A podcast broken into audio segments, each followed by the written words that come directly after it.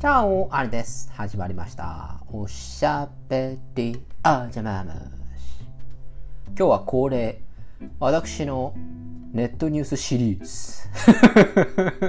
なぜか私に、あの、ヤフーニュース画面で出てくる女性向けの記事が出てくるシリーズやります。題して、これ、いつの記事だよ。不幸な恋愛とはおさらば、モラハラ系男性の特徴4選という記事でございます。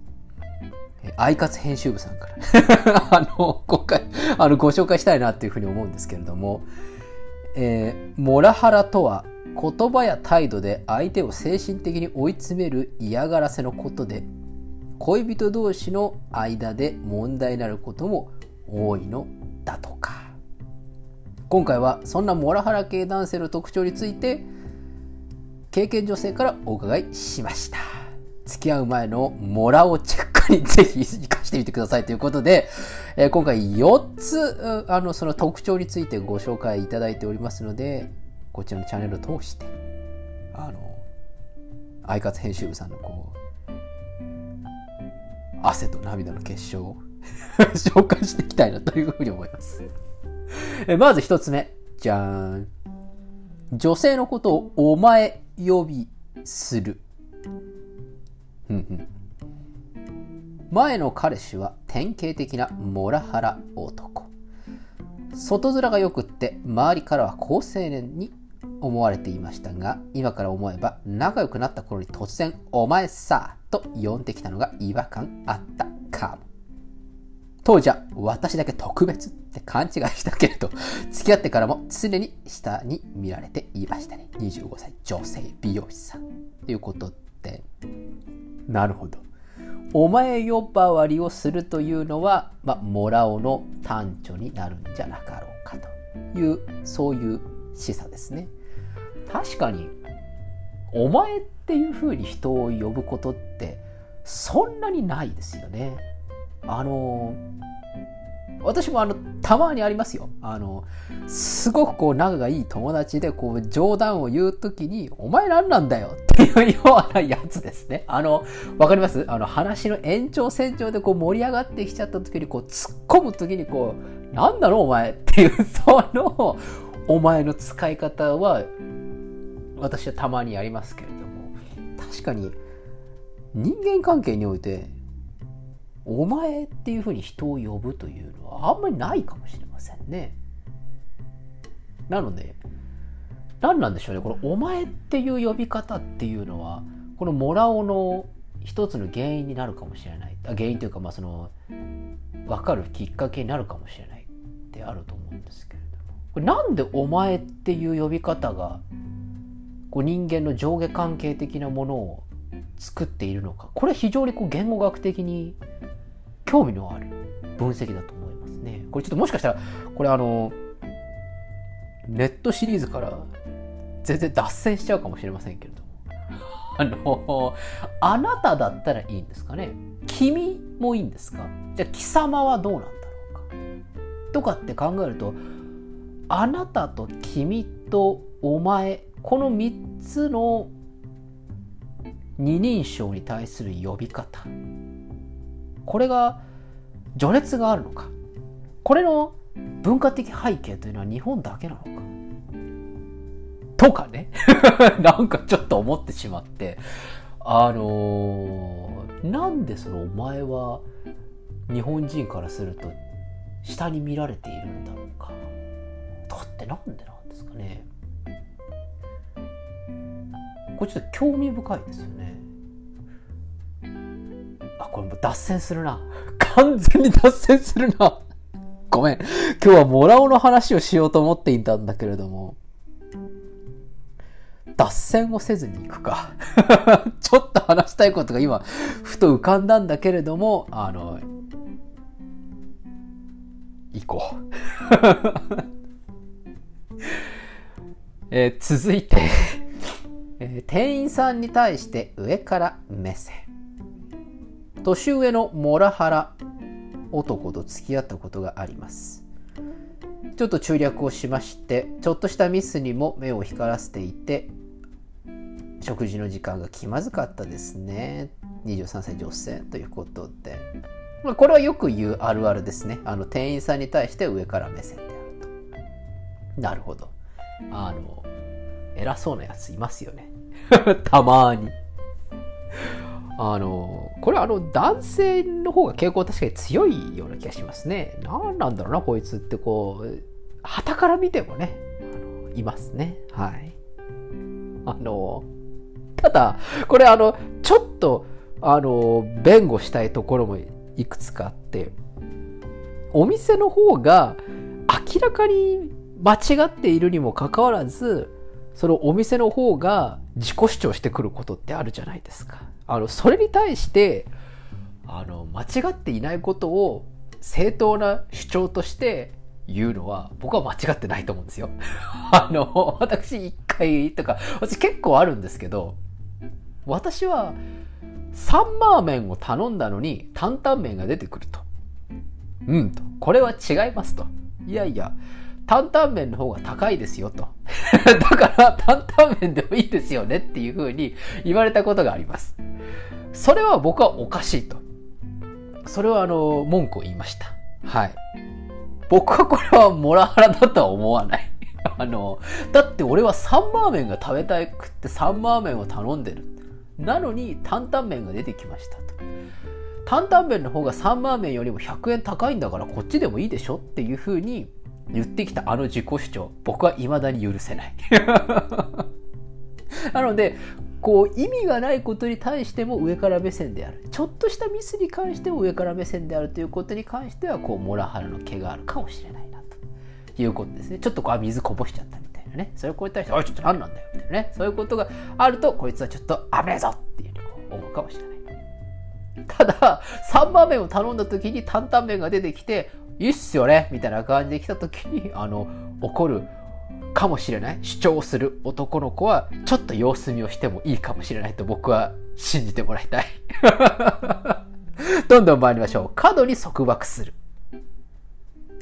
前の彼氏はかなりのもらおう、えー、ちょっと中略をしましてどこに行って何をするか全て彼に報告しなくちゃいけないし最悪でした。21歳女性。ということで。相手をコントロールしようとするのもモラハラ男の。特徴です。なるほど。やっぱりこう自由を制限するというのは確かにこれは分かりますね。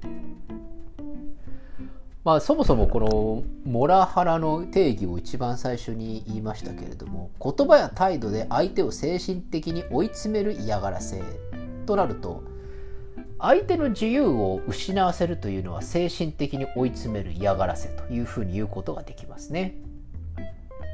そうなるって言うとまたこれ話がちょっとあれなんですけど仮にですよあのよくあの、まあ、テレビとかでやってるじゃないですか。こうあのすごいあの奥さんが強い家でこう旦那さんが弱いみたいな。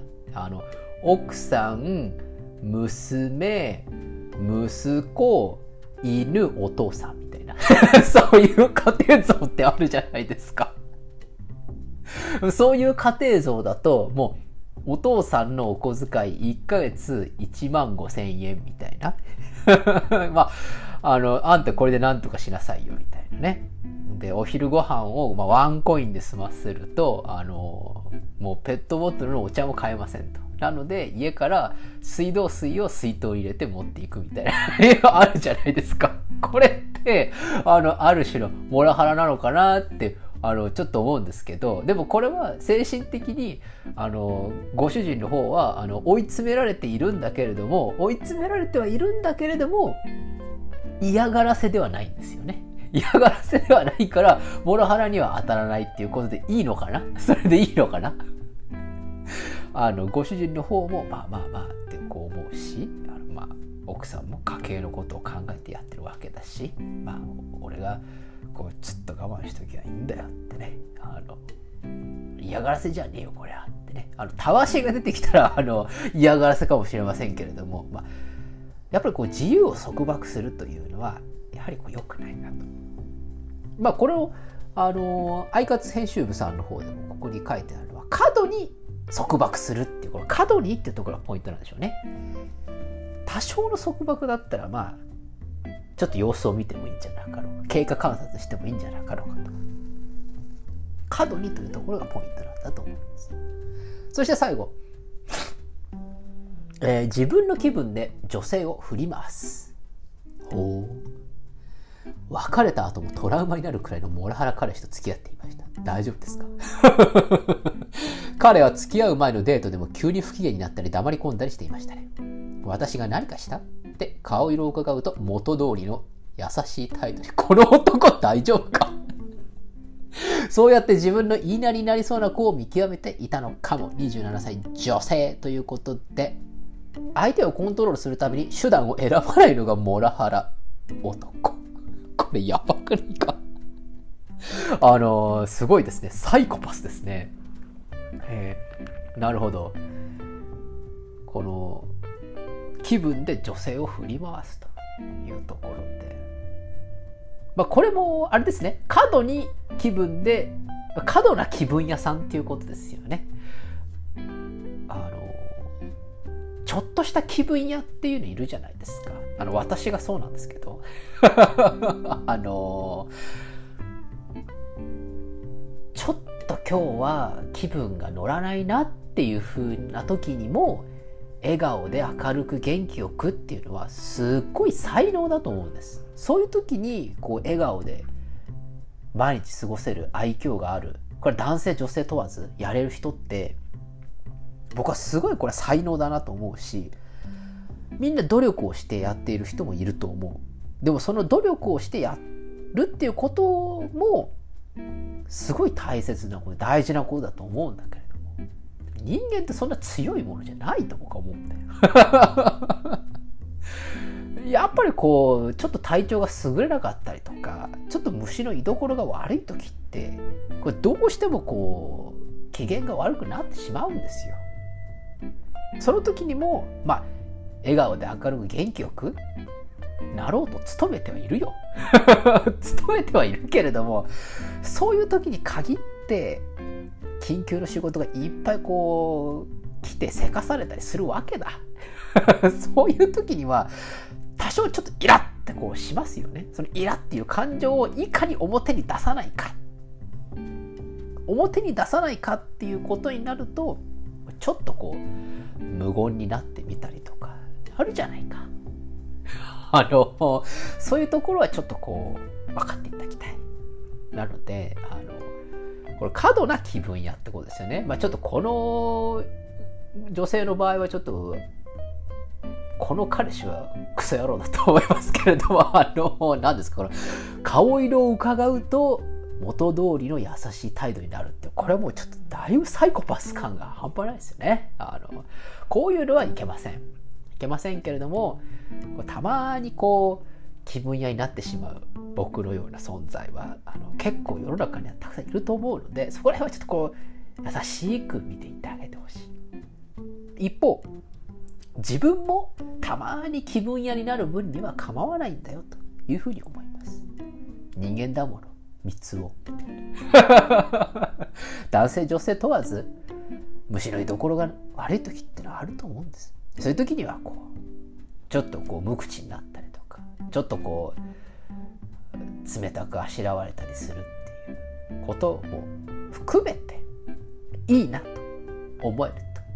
たまにはそういう時もあるわよねと。たまにはそういう時もあるよなっていうふうにこう思える方と皆さん過ごしていってもらえたらお前どの目線で言ってんだよと。感じかもしれませんけれども、そう、今みたいな感じで私はお前ということを使うんです。わかりました？わかります？ということで、今回はアイカツ編集部さんから、モラオに対する見分け方を紹介しましたけれども、なんとなく感じとしては、上下関係を作るというのがモラオのまあ見分け方の一つなのかなというふうに私はこの記事を見て思いました。なんか上下関係をこいつは作ろうとしているなというふうに感じたらその男は危ないぞ僕からのアドバイスじゃなくって、あの、アイカツ編集部さんからの、えー、示唆でございます。アイカツ編集部さん、いつもお世話になっております。ありがとうございます。皆さんも、えー、過度な、そういった上下関係を作ろうとしている男性、もしくは同性であったとしても、もしくは女性であったとしてもそういう上下関係を作ろうとしている人間が来たらば気をつけろっていう感じですねなんか昔の芸人さんみたいな感じですね ということで今日はこの辺でお開き。おやすみなさい。おはようございます。また明日お会いしましょう。アディオス。